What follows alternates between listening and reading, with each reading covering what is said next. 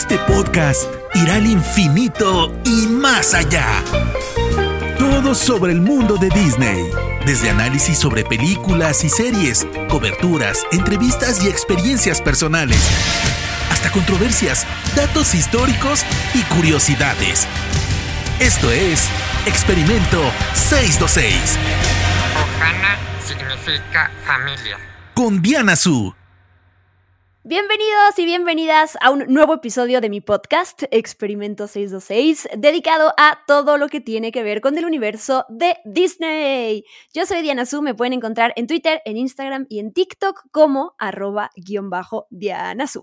En este episodio eh, estaremos platicando sobre Thor, Amor y Trueno, nuestra opinión de la película, pero también datos curiosos. Así que pónganse cómodos para escuchar esta plática a continuación, que obviamente voy a tener con mi super compañera Marvel Partner Vicky Reptile desde Argentina. Bienvenida, o te, te debería dar la bienvenida como una cabra, pero... El grito. ¿Sabes hacerle como cabra? No, no voy a hacerlo por el bien de nuestros oyentes, que quiero que, que no estén sordos para el próximo episodio. Eh, ¿Cómo estás, Diana Su? Qué bueno estar acá de nuevo, más pronto de lo que esperábamos. Fue hace poco el episodio de Doctor Strange in the Multiverse of Madness, y ahora ya estamos acá hablando de Thor, Love and Thunder. Y espérense porque la siguiente semana viene nuestra opinión de Miss Marvel, ¿eh? O sea, es que eso es lo que está pasando con, con Marvel desde el año pasado, ¿no? Que nos están llenando de contenido eh, cada mes y es increíble cómo, o sea, hoy que estamos grabando esto, un miércoles eh, que salió el último episodio de Miss Marvel, no lo hemos visto y ya sabemos los spoilers porque teníamos que hacer una, redactar una nota por trabajo y entonces leímos lo que pasó en el final y Vicky y yo fue como de, ah, no, pero, y ya no puedes borrar, ¿no? Como que no puedes darle delete, delete, ir para atrás, ir para atrás a tu cerebro, ni modo. no, no, la verdad que me frustró un poco comerme el spoiler ahí. Sobre todo porque fue algo que me hizo enojar, pero bueno, ya, ya lo hablaremos la semana que viene cuando estemos hablando de Mrs. Marvel. Hoy nos vamos a dedicar a Thor Love and Thunder. ¿Era una película que esperabas Diana Su o que te daba así como medio igual? La verdad me daba igual. Eh, además, en su momento, en su momento tenía el récord de ser la, la, película del MCU que menos distancia tenía entre el primer tráiler y el estreno de la película. ¿Te acuerdas? Lo que se tardaron en sacar el primer de avance de Thor, Amor y Trueno fue muchísimo. Y tal cual como la película, de repente así atascaron de cosas de pósters de, del tráiler y todo eso. Mm. Y no puedo creer, Vicky, que Thor sea el primer personaje del MCU que tenga cuatro películas y superando Iron Man 3. No sé, no, no, no, lo hubiera esperado. Si me presentabas la primera película de Thor y me decías, ese es el superhéroe que va a tener más películas hasta ahora, no te lo hubiera creído. Y aplausos para el señor Thor por lograr esto. Aplausos para el señor Thor también pienso que hay como dos, estamos como en una segunda etapa de Thor, ¿no? Porque creo que las primeras dos películas son muy diferentes a las dos últimas que vimos. Entonces, como que cuando pienso en cuatro películas, casi que no me parecen cuatro películas, sino como si hubieran reboteado al personaje en el medio, que no lo hicieron, digo, ¿no? No, no es un reboot, pero el cambio de director se sintió muchísimo, el cambio de tono en el personaje se sintió muchísimo.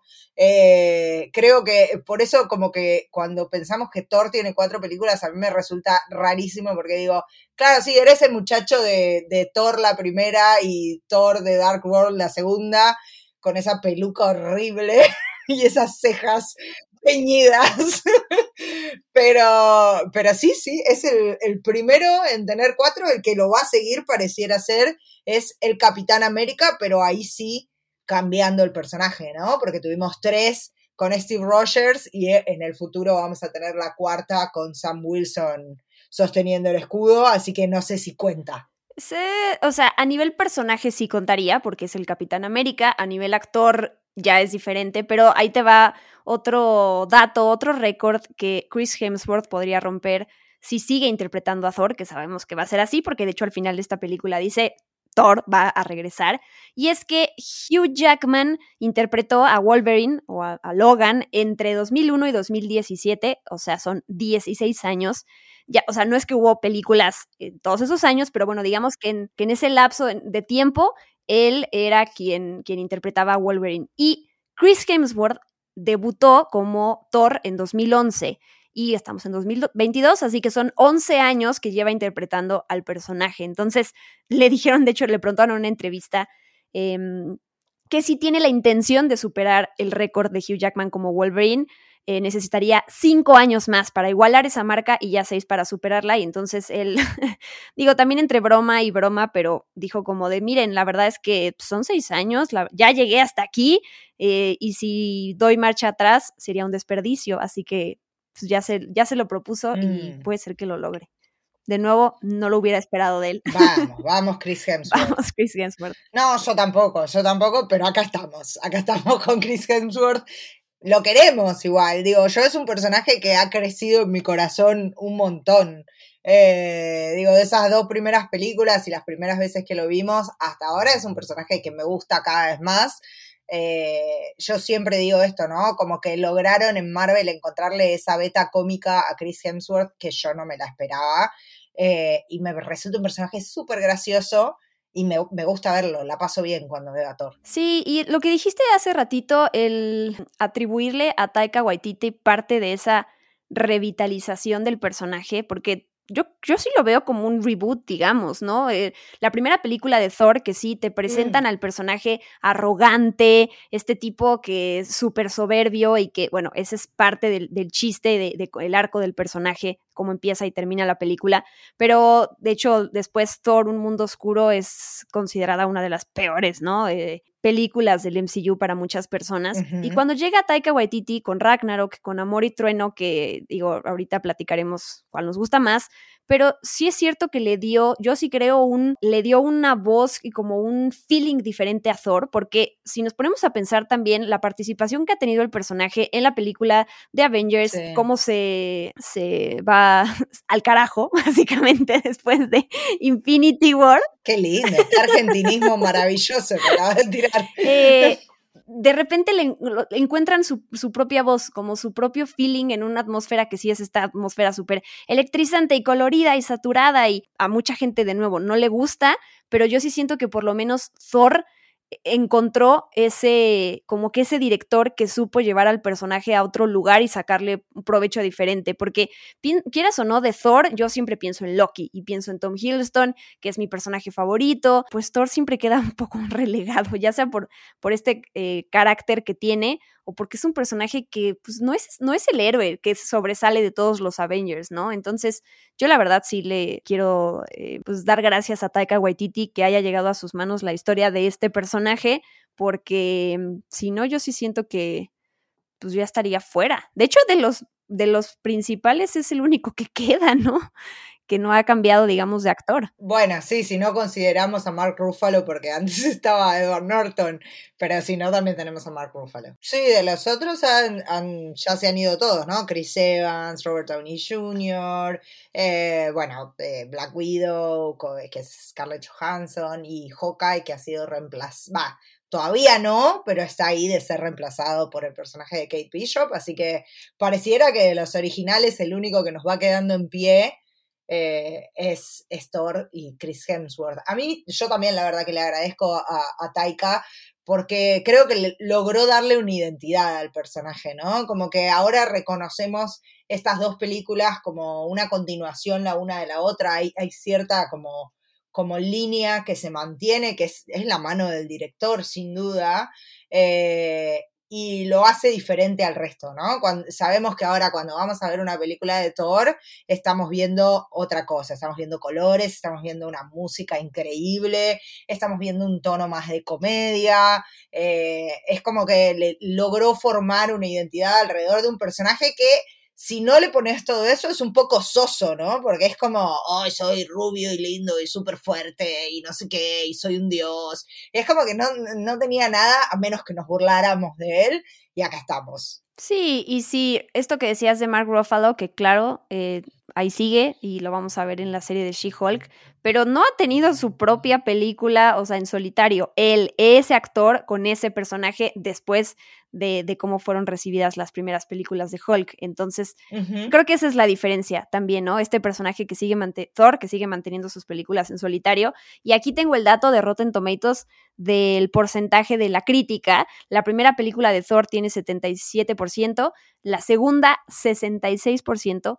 Thor Ragnarok 93% y Thor Amor y Trueno 67%. O sea, está 1% arriba de un mundo oscuro. Y sí, eso habla pues de la de que por parte de la, de la crítica no fue muy bien recibida, pero ahorita vamos a, un poco defender y un poco también decir las cosas que no nos, no nos parecen de, la película. Me imagino que te divertiste mucho.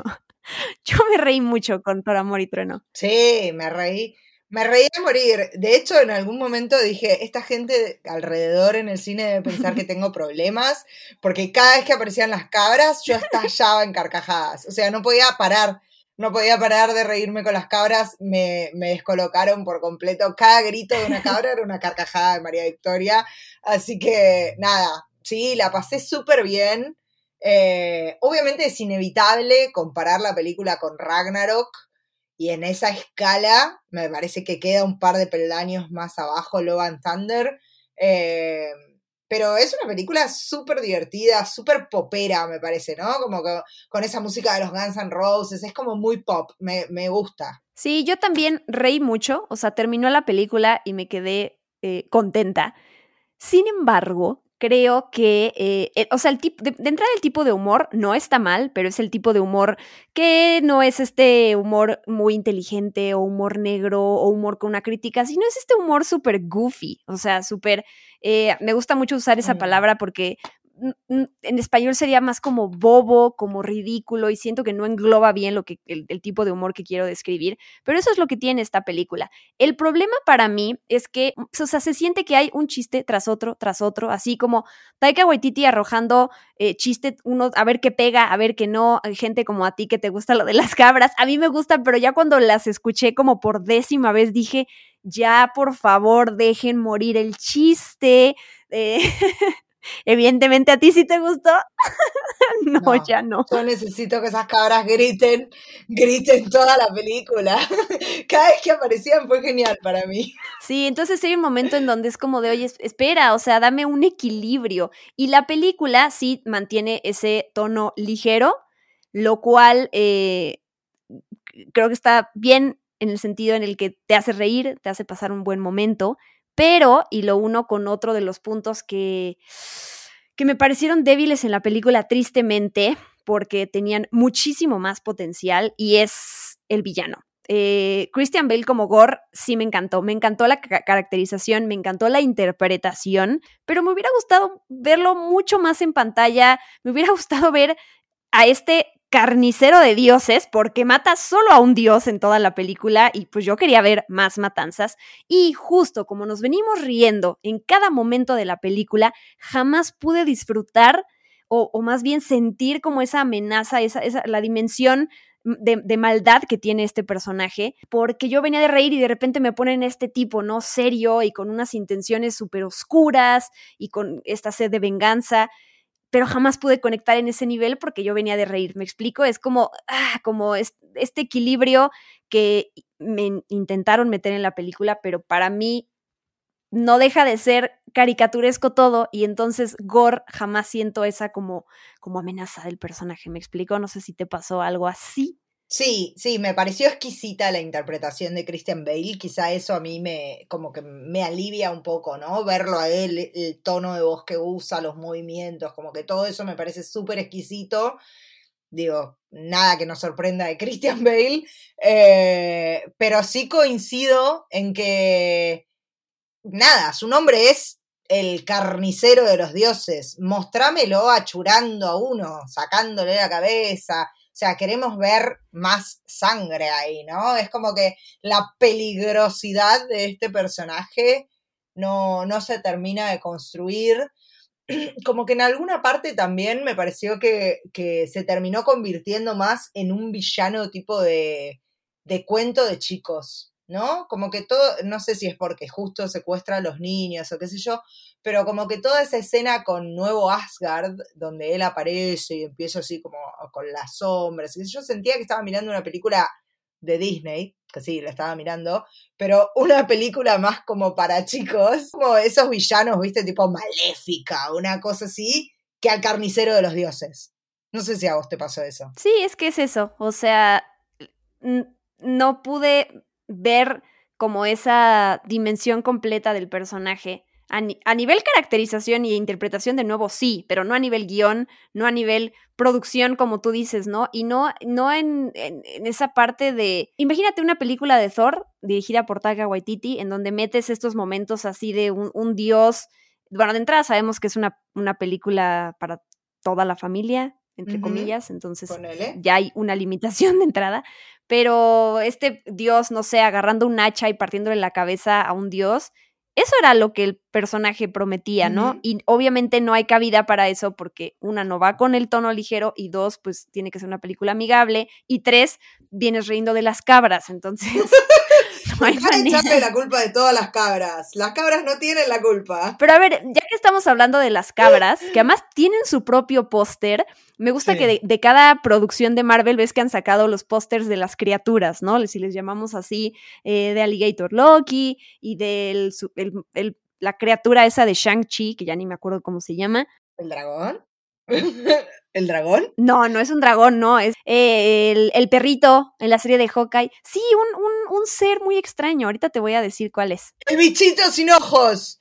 El bichito sin ojos. Es el bichito, es de Shang-Chi, ¿no? Sí, es de Shang-Chi, el, el, que parece un taburete. Ah, ¿ves? ¿Ves? Con alitas. Ese, ese. ¿Ves? Eso, eso me gusta. Tenía un nombre, tenía un nombre ese personaje, tenía un nombre, un nombre humano además, era como tipo, no sé, como si te dijera que se llamaba Michael, una cosa así. ahorita, lo, ahorita lo encontramos, pero te dejo a ti por favor contarle para la gente que no sepa de dónde, porque hay un, una anécdota detrás del porqué de las cabras y pues para todos los fans de como Vicky de Taylor Swift. Quizás por eso conectaste también con las cabras. Es muy probable que haya sido mi inconsciente diciéndome esto tiene que ver con Taylor Swift. Pero sí, bueno, las cabras aparecían en los cómics, pero obviamente no teníamos el sonido, ¿no? Los cómics por ahora vienen sin sonido.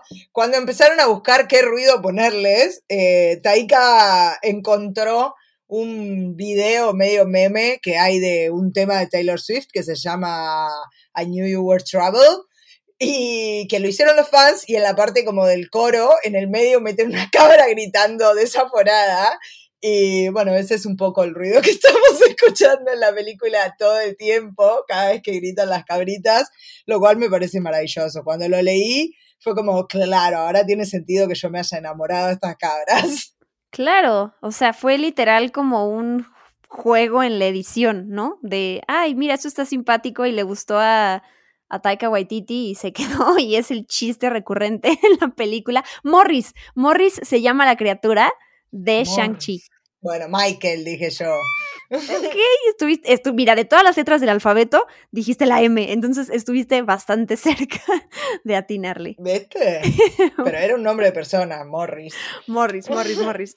Pero bueno, regresemos a hablar de, de Thor, Amor y Trueno. Sí me gustaría quedarme con, el, con, con Gore tantito para compartirle a la gente que pueden buscar el video musical de músico que se llama Apex, Apex Twin, que es un eh, británico irlandés. El video se llama Come to Daddy y ahí en ese video aparece una de las referencias que utilizó Christian Bale justo para, para la caracterización de personaje porque se ve a un se ve que sale un rostro pálido Em, más bien un cuerpo que está saliendo de la televisión al estilo de Laro, más o menos, y que tiene unas extremidades ahí todas viscosas y feas.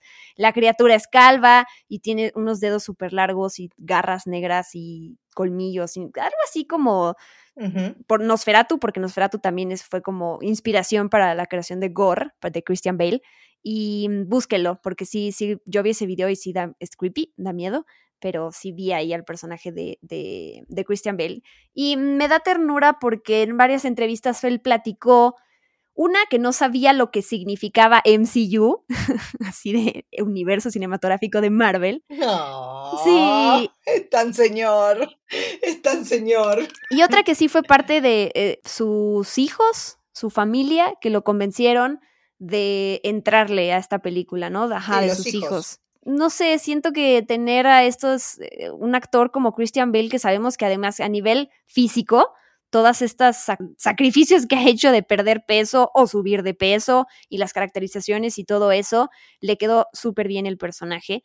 Y pues es a veces fácil, más fácil para este tipo de estrellas, así de nivel de estrella, aceptar eh, interpretar a un villano porque pues tiene un lapso de vida mucho más corto que un héroe al cual tienes que firmar un contrato de quizás 10 años y aquí pues probablemente te puedan matar en la película y ya no sales, ¿no? Entonces así hay oportunidad para que las estrellas también tomen estos papeles y pues aquí está el caso. Sí, y memorables, ¿no? Digo, porque más allá de si, si lograron generar como en la trama la peligrosidad del personaje, su interpretación, repito, es, es exquisita, ¿no? Entonces, memorable. Cuando pensemos en Gore, yo creo que todos nos vamos a imaginar a Christian Bale, más allá de si la película logró o no darle el tono correcto a su historia. Eh, creo que la interpretación estuvo genial, así que nada, sí, a mí también me gusta que, que puedan aparecer estas estrellas. Digo, es una película donde también tenemos a, a Russell Crowe, eh, que es otro monstruo. Eh, es medio como que siento que cuando empezó Marvel, los actores eran todos desconocidos, excepto, no sé, Robert Downey Jr., que venía de una historia medio como con vaivenes. ¿Quién era Chris Evans? ¿Quién era Chris Hemsworth? ¿Quién era Tom Hiddleston antes de que empezara Marvel? Digo, ¿no? no nos con- y ahora tenemos actores que ya son súper pesados en, en Hollywood, como Charlize Theron, como Christian Bale, digo, como el mismísimo Harry Benedict Cum- Styles. Harry Styles, Benedict Cumberbatch, o sea, me parece que cada vez tenemos actores y actrices de más peso dentro del MCU, pero que sin embargo le sigue abriendo la puerta a nuevos rostros, como son todos estos jóvenes que están apareciendo eh, en esta nueva fase, ¿no? El caso de la actriz que hace de América Chávez, de Iman Belani, digo, esta- estas nuevas caritas que están apareciendo que se empiezan a mezclar con actores ya súper pesados. Sí, igual Benedict Cumberbatch sí había, había hecho antes Sherlock, ¿no? A lo mejor no era Sí, por eso digo, ya era bastante conocido cuando agarró Doctor Strange. justo, él sí, él sí, sí. Pero de Russell Crowe, porque digo, ya que lo, que lo mencionaste, quiero comentar un dato curioso, que es, bueno, la película tiene un acento griego y es curioso porque Taika Waititi contó que grabaron esas escenas que él hace, las grabaron con un acento griego y con un acento británico, justo para hacer la prueba y para tener las dos opciones. Y después Taika Waititi, porque dijo, ok, es que si hablas como griego, eh, puede ser que hay mucha, que, la, que se sienta falso, ¿no? Que se sienta que, no sé, que es una burla, que está algo bobo y entonces también después llegó a la conclusión de, no, bueno, es que también eh, es más ofensivo para los griegos que Zeus suene como un británico y entonces además se ve que hubo una prueba y la gente que fue a ver la película o esa escena le gustó y entonces ya se quedó con el acento, acento griego. Toda esa parte En la ciudad potente, sí. Para mí esa fue la parte más floja de la película. Sí, y rara. Y a mí Russell Crowe, y bueno, me imagino que es justo parte de lo que quiere transmitir un, este personaje de Zeus. Ay, no sé, se me hizo como medio, medio vulgar, medio grotesco, y entonces ah, no me gustó tanto ese momento, pero de nuevo, me imagino que es algo que se quería transmitir, ¿no? Supongo. Para mí hay una, hay una escena que me pareció como, como eh, poco seria, incluso para una comedia. es como ese momento en el que baja Zeus y baja agarrándose como de la faldita. Eh, está todo bien, pero no me causa gracia, me parece, voy a decir una mala palabra, me parece boludo esto que están haciendo. Ya no es un chiste, es como no te estás tomando en serio el personaje, porque vos podés hacer comedia y sin embargo que, esté en- que sea en serio. Como que sentí eso ya como te estás pasando, ya no está siendo gracioso, ya está siendo medio boludo. Eh, lo cual me genera un montón de, de preguntas y de preocupaciones de cara a la escena postcréditos que tuvimos, ¿no? O sea, si vamos a volver a ver al personaje de Russell Crowe interpretando a Zeus, quisiera que le encuentren un tono como más medido, ¿no? Siento como que se fueron, se fue, se pasaron. Está en la línea de la comedia y se pasaron como 20 cuadras. Sí, es cierto, porque además yo después de esta, después, antes de las escenas postcréditos pensé que ya no íbamos a ver más de Russell Crowe como Zeus y de repente al parecer sí, entonces ahí veremos qué, no sé, qué tanto eligen meterlo en lo que sigue, pero no sé, no, no quiero hablar de las escenas postcréditos, ahorita llegamos a ellas, pero te quiero preguntar antes por, por eh, Jane Foster, por Mighty Thor, Natalie Portman. De entrada, ¿qué opinas del tratamiento cómico que le intentan dar al personaje y para, para mí le sacan provecho porque justo ella no es una actriz de comedia como a Chris Hemsworth le quedó el personaje de Thor, que tú dices, yo no sabía que él tenía como ese talento y lo demostró. Y aquí yo siento que juegan con eso, con ella, porque como e, esto de no sabe cuál va a ser su frase icónica y, y quiere ser como eh, justo como este personaje carismático, simpático y lo hacen a propósito también como para que te des cuenta que no le sale. A mí me gustó eso. Em, no sé tú qué pensaste de esa parte cómica de ella. ¿Qué decirte? A mí no me gusta mucho Jane Foster en general. No me ha gustado en las películas. O sea, ¿el personaje no te gusta? No, no me ha gustado en las películas anteriores y no me ha gustado en esta tampoco. Eh, Sí, es, es, fuerte lo que estoy diciendo. Digo, no dudo del talento de Natalie Portman para nada. Me parece que, mm, no sé, como que no la siento cómoda en estas películas a ella. Y, y para mí se nota, se nota. No tiene nada de química con Chris Hemsworth. Además, es como ver dos rocas una al lado de la otra. No, sí tiene, sí tiene. No, me generan nada ellos dos juntos. Es como... Ajá. Em, qué sé yo, sí, em, eh, digamos, en cuanto a recurso, eso que vos decías, como de jugar con esta awkwardness del personaje de querer ser cool y no, los, no serlo, porque nada, sos astrofísica. Eh, qué sé yo, eso, eso estuvo bueno. A mí es un personaje que si no lo volvíamos a ver nunca más, eh, mm, podía seguir viviendo tranquila. Y si no lo volvemos a ver nunca más, eh, sigo viviendo tranquila también. Eh, pero, qué sé yo. Esa yo sé que es una opinión medio polémica y personal. A mí no me gusta Natalie Portman como Jane Foster, pero bueno, qué sé yo. Bueno, después de esas fuertes declaraciones, sí, sí, ya me cortaste la inspiración. a mí, eh, o sea, a mí sí me gusta, siempre sentí la química entre ellos, me, me gusta mucho aquí, sí me hubiera gustado verla más, pero de Natalie Portman, una queja que sí tengo, eh, Taika Waititi platicó sobre las varias escenas que quedaron eliminadas, ¿no? Con Jeff Goldblum, creo que también con este, eh, con, ay Dios mío, se me fue su nombre con Lena Headey, eh, Tyrion, Peter Dinklage. Peter Dinklage, ese. Que también se ve que grabaron unas escenas y que al final no quedaron. Y Taika Waititi dijo: No quedaron porque no me parece que están a la altura de la película y la saqué. Y los actores ya saben que así pasa a veces, ¿no? Que tú puedes grabar y puede ser que eh, si tu personaje es secundario, puede ser que ni siquiera llegue al corte final de la película en la edición y pues ni modo. Em, pero sí había una escena que para mí era importante mostrar en la película, que es justo cuando Natalie Portman adquiere los poderes para convertirse en Mighty Thor, ¿no? Eh, y además salieron ahí unas, unos videos detrás de cámaras en donde se ve sin efectos visuales. Y me hubiera gustado ver eso. De hecho, el, se me hizo rarísimo cómo ella... El traspaso, sí. Ajá, como que justo se siente que falta una escena. Claro, se siente el corte, el martillo que se mueve ahí adentro como de esa burbuja donde está y después ya la vemos convertida en Thor súper plena.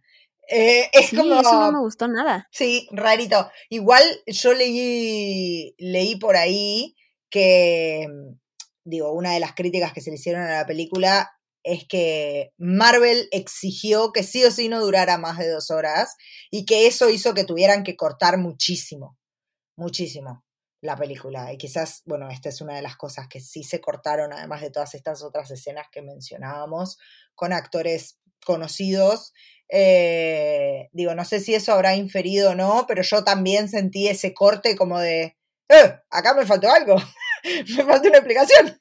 Claro, pero hay, a ver, hay la escena de, por ejemplo, la de Jeff Goldblum que grabaron, que no sabemos cuál es, no sentimos que hizo falta porque no sabemos en qué momento la tenían que insertar. Claro. Pero aquí sí se siente, como, como dices, un hueco. ¿Qué- pero espera, ¿qué pasó? No lo vi. ¿qué? ¿Me dormí? ¿Cerré los ojos? no puse atención.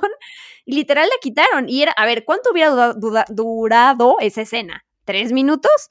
O sea, y sí se siente, o sea, se resiente el hecho de que no hayan metido la, la, mm, cómo ella adquiere los poderes. Eso estuvo pésimo. Sí, y también un poco creo que ahí se siente la carencia, que por lo menos yo la sentí también, ¿no? Hay como un vínculo ahí entre Valkyria y, y Jane Foster que hasta esta película no se conocían.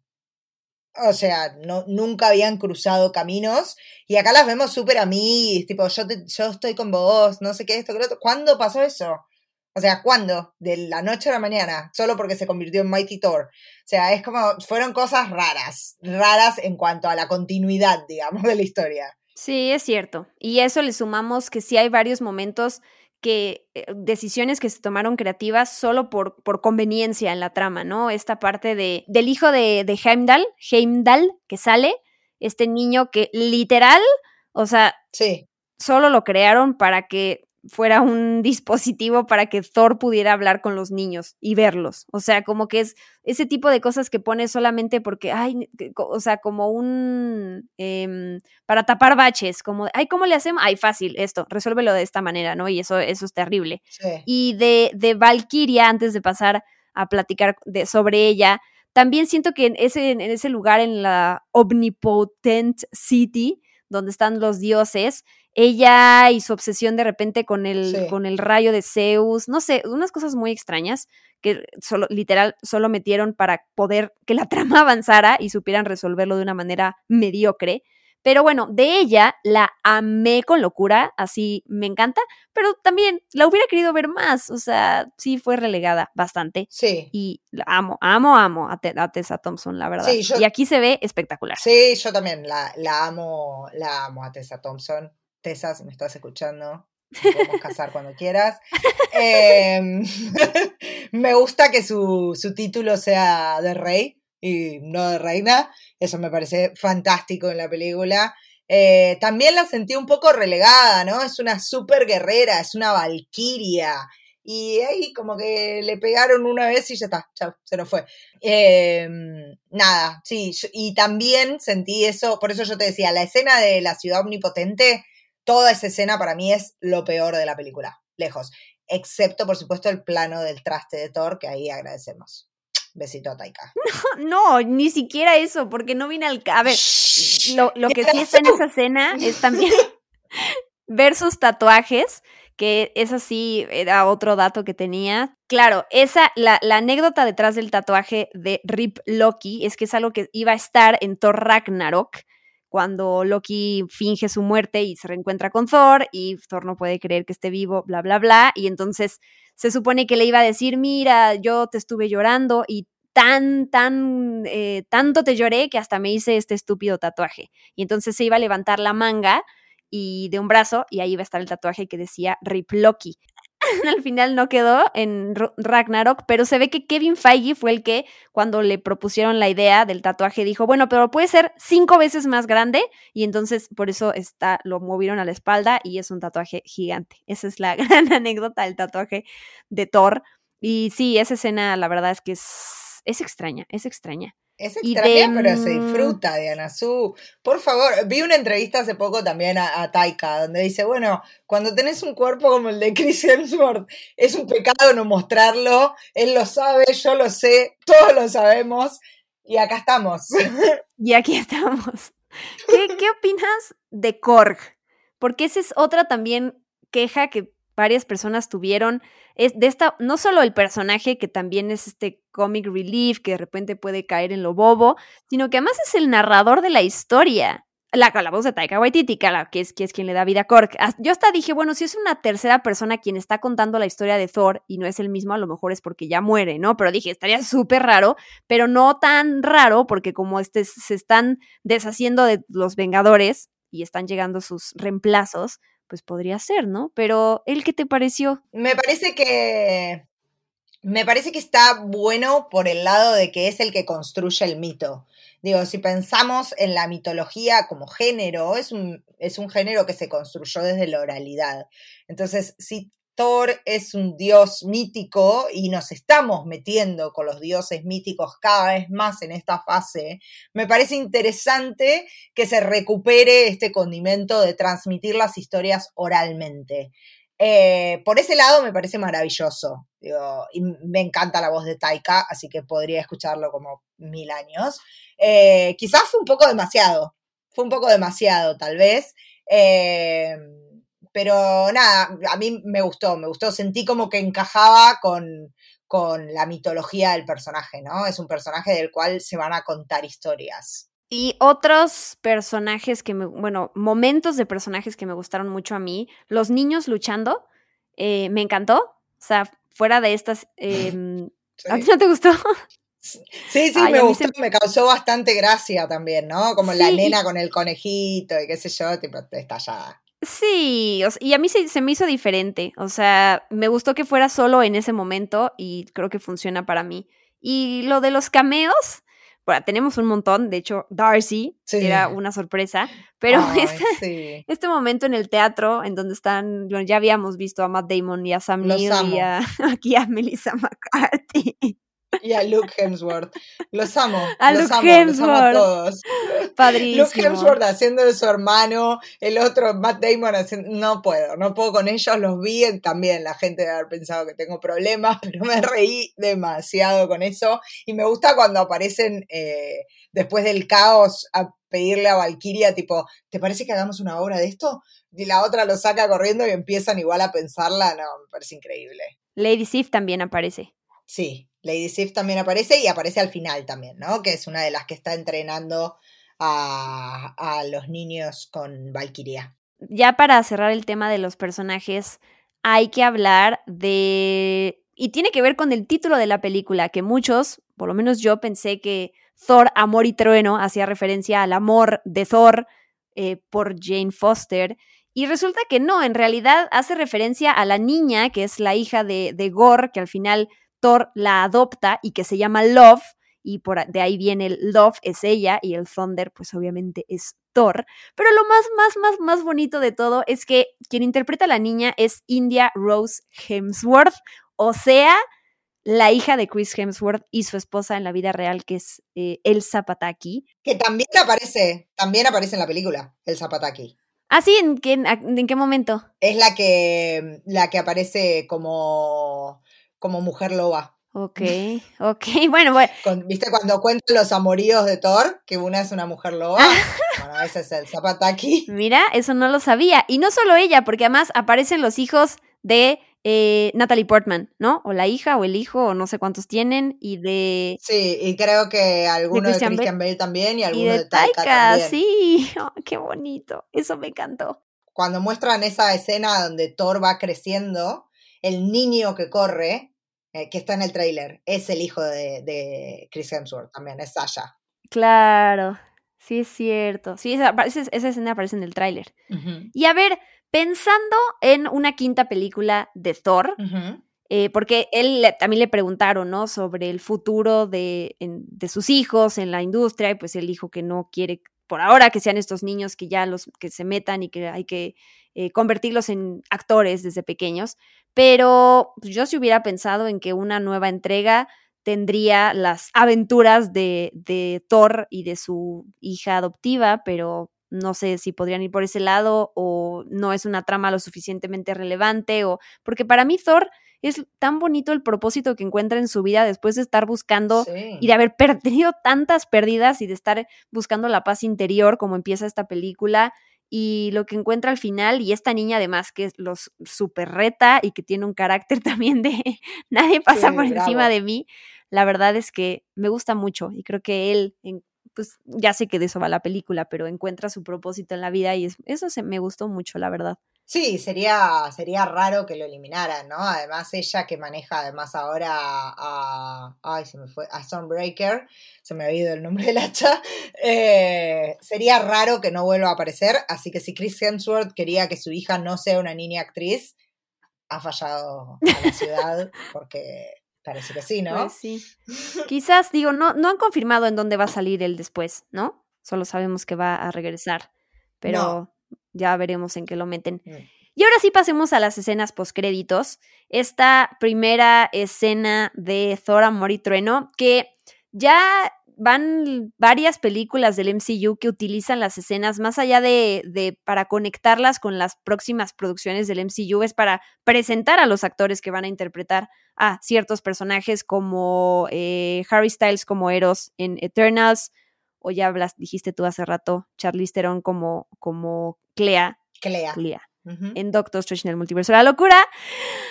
Y aquí, Uf, y aquí uf. me, sí, sí fui de las personas que se emocionó, gritó de, después de ver a este actor como Hércules. Hace un poco de calor en esa escena también. Hace un poco de calor en esa escena. Tenemos a Hércules finalmente convocado por Zeus eh, en una especie de, para una rivalidad con Thor, pareciera, ¿no? Después de que Thor supuestamente lo matara a, Zeus. eh, Zeus lo vemos en esa escena post créditos que no está muerto para nada, que está enojado y que invoca a Hércules, ¿no? Hércules, un personaje tomado del personaje de Heracles de la mitología griega, eh, y está interpretado por quién de Anazú. ¿Por qué nos emocionó tanto y por qué hace tanto calor? Porque quien lo interpreta es Brett Goldstein, que es nuestro querido Roy Kent en la serie de Ted Lasso. Eh, sí fue bien padre verlo ahí. Yo te quería preguntar sobre Hércules.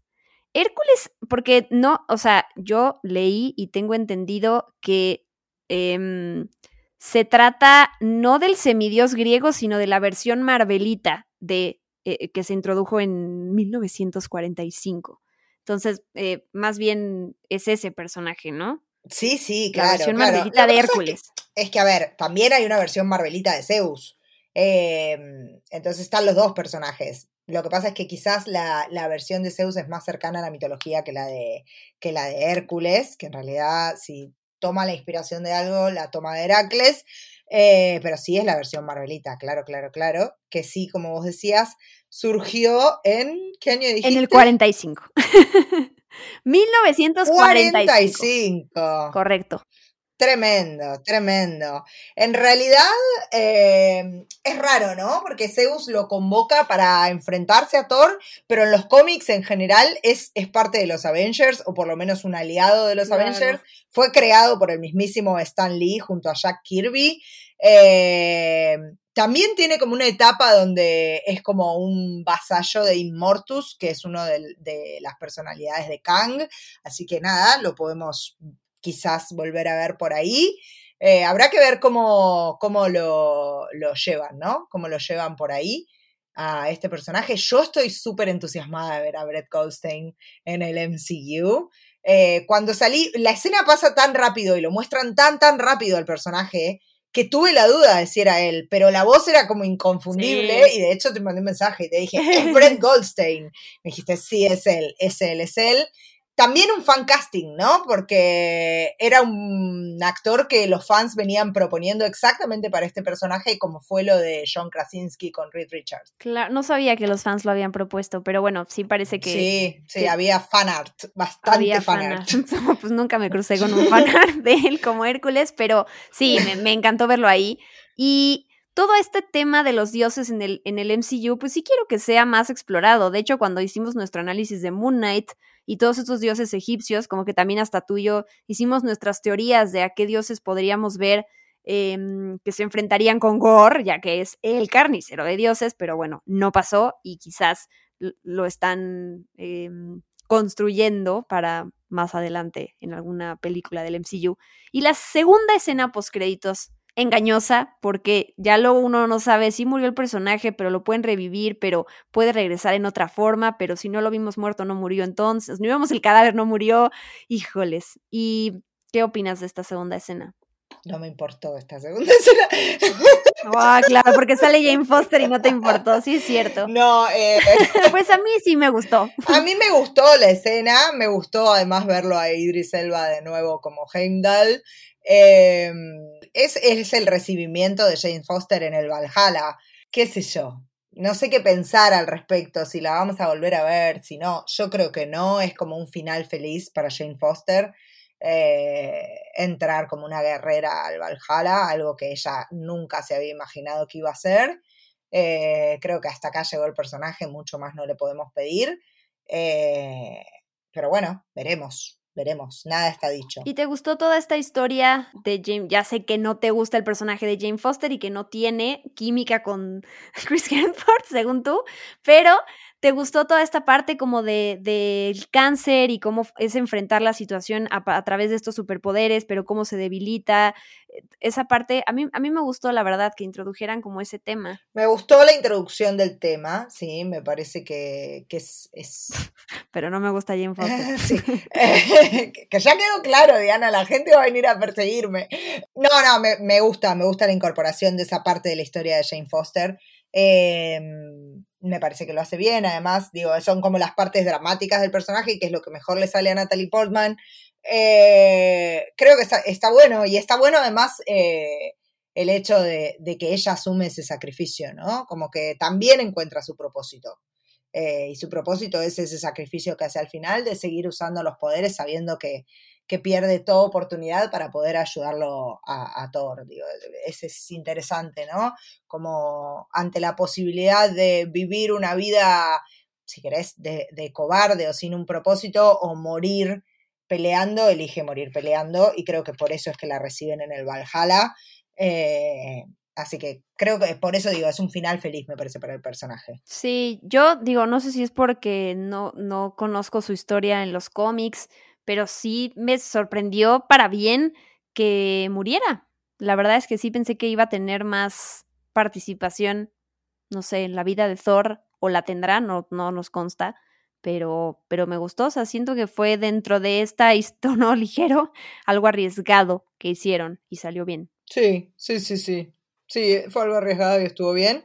También creo que, que, queda como un poco perdido, ¿no? De nuevo volvemos a esto, la, eh, como que se pierde un poco algo que podría haber sido trabajado con profundidad, como fue trabajado, no sé, el duelo de Wanda en WandaVision, eh, se pierde un poco esta historia trágica, ¿no? De, de, de, Jane Foster en el medio de los chistes y de qué sé yo. Totalmente. Qué sé yo. Sí, sí, sí, totalmente. Y nos falta hablar de otro grupo de personajes que salen al principio de la película, importantes, que ahí le... Los odio también. Oh, Jesus Christ. Hoy estás muy hater, ¿eh? Los Guardianes de la Galaxia.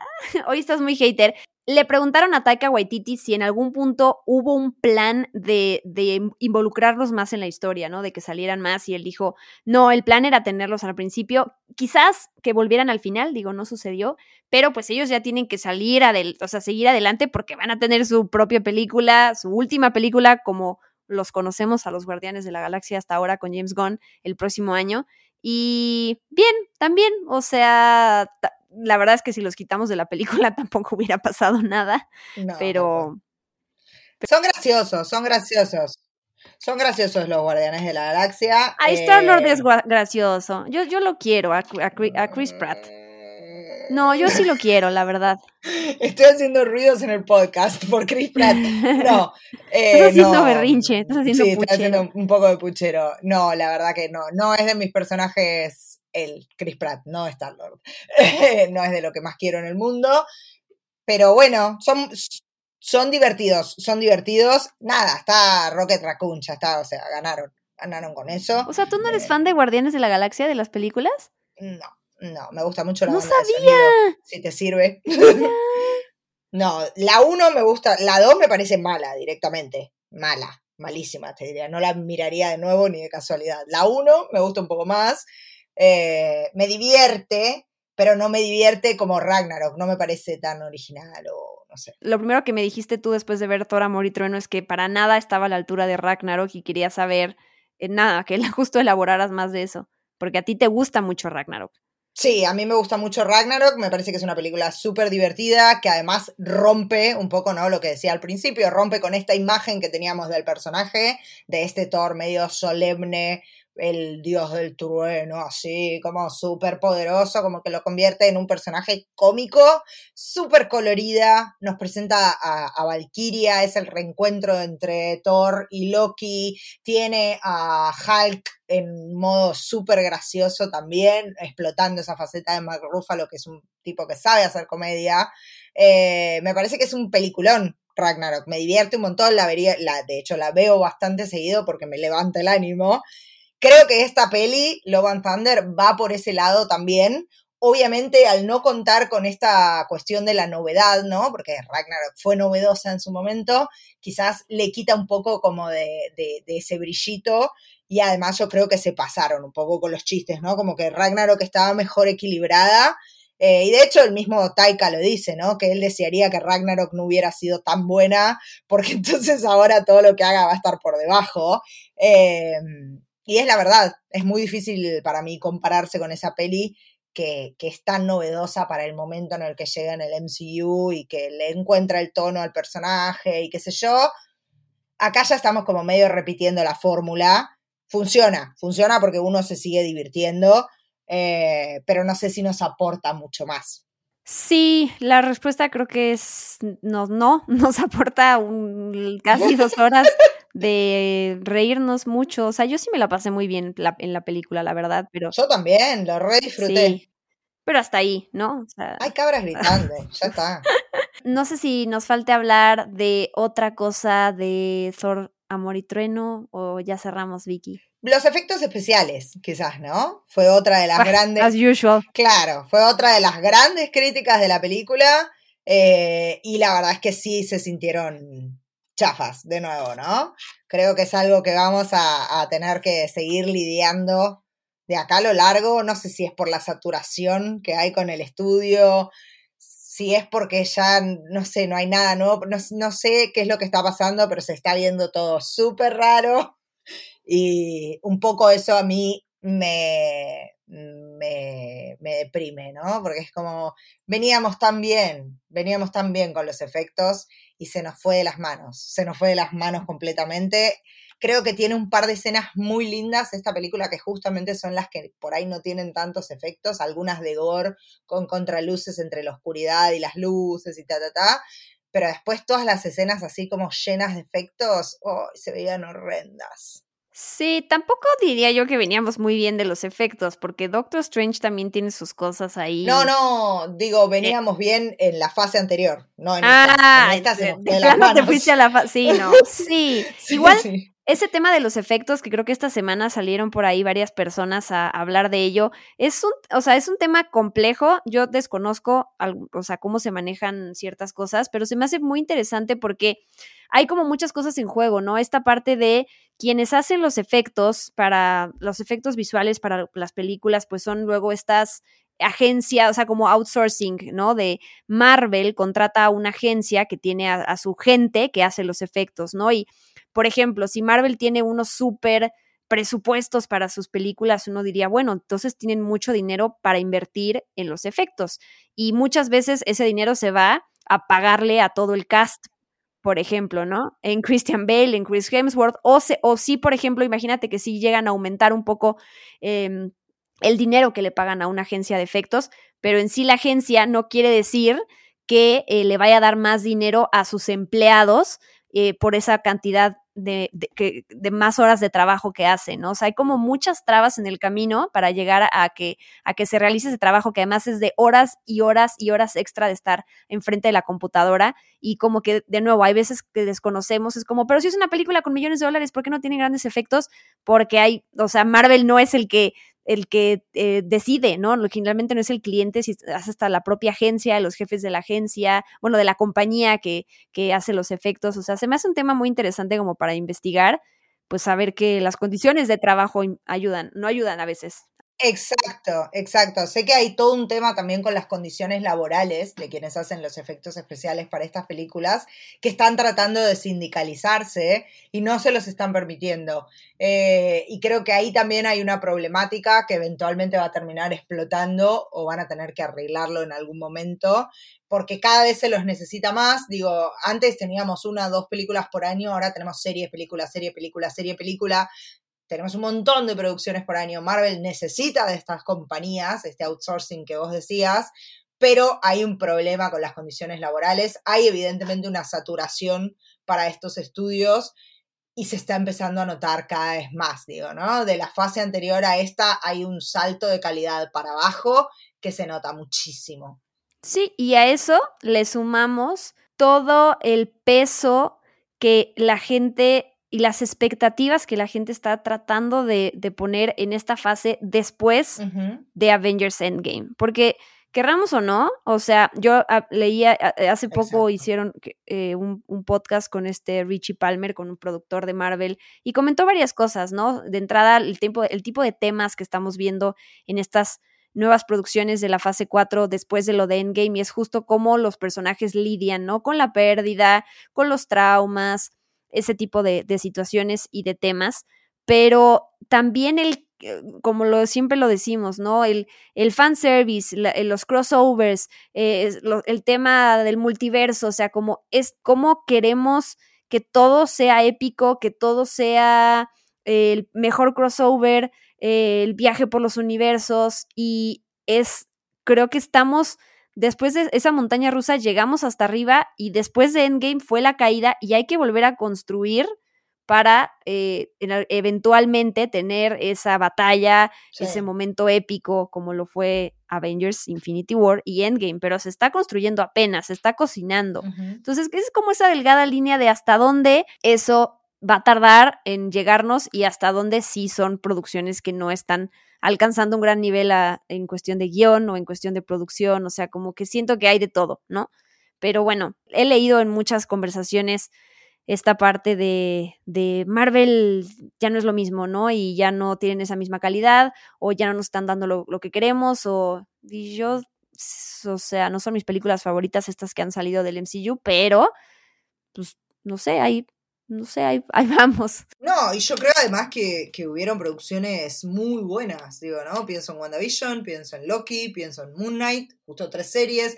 A mí Doctor Strange in the Multiverse of Madness es una película que me encantó absolutamente.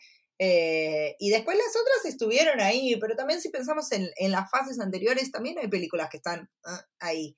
Sin ir más lejos, la segunda de Thor, podemos olvidarla por completo.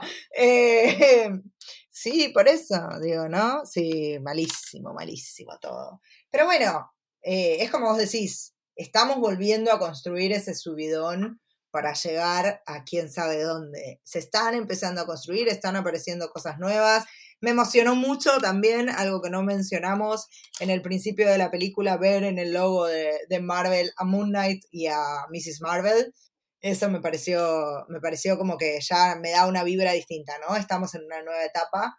Eh, y, bueno, es eso, es seguir confiando en la construcción de este universo, que no por nada pasó una década de éxito, digo, evidentemente saben lo que hacen, hay que tener un poco de paciencia. Sí, y es y también, o sea, yo disfruto ver los contenidos de Marvel y me emociono, pero sí, o sea, sí de repente siento que no me dan ni siquiera tiempo de emocionarme porque termina algo y empieza lo otro y si no lo vi el día que terminó, ya me perdí la revelación que se hizo y ah, antes ya nos comimos el spoiler. Sí, bueno, me refiero al spoiler de Miss Marvel, pero sí es como que, o sea, entiendo ese rush de producciones, pero con las series, la verdad es que sí ha sido, o sea, he visto todo, intento estar al día con todo, pero, y de hecho por algo estamos, tenemos estos podcasts y hablamos de hecho, pero sí siento que a veces es como, déjenme emocionar, o sea, denme chance de disfrutar lo que acabo de ver, de procesarlo, de digerirlo y hacerme a la idea de lo que viene más adelante. Ahorita, por ejemplo, va, ya acaba Miss Marvel, ya acaba, ya salió Thor,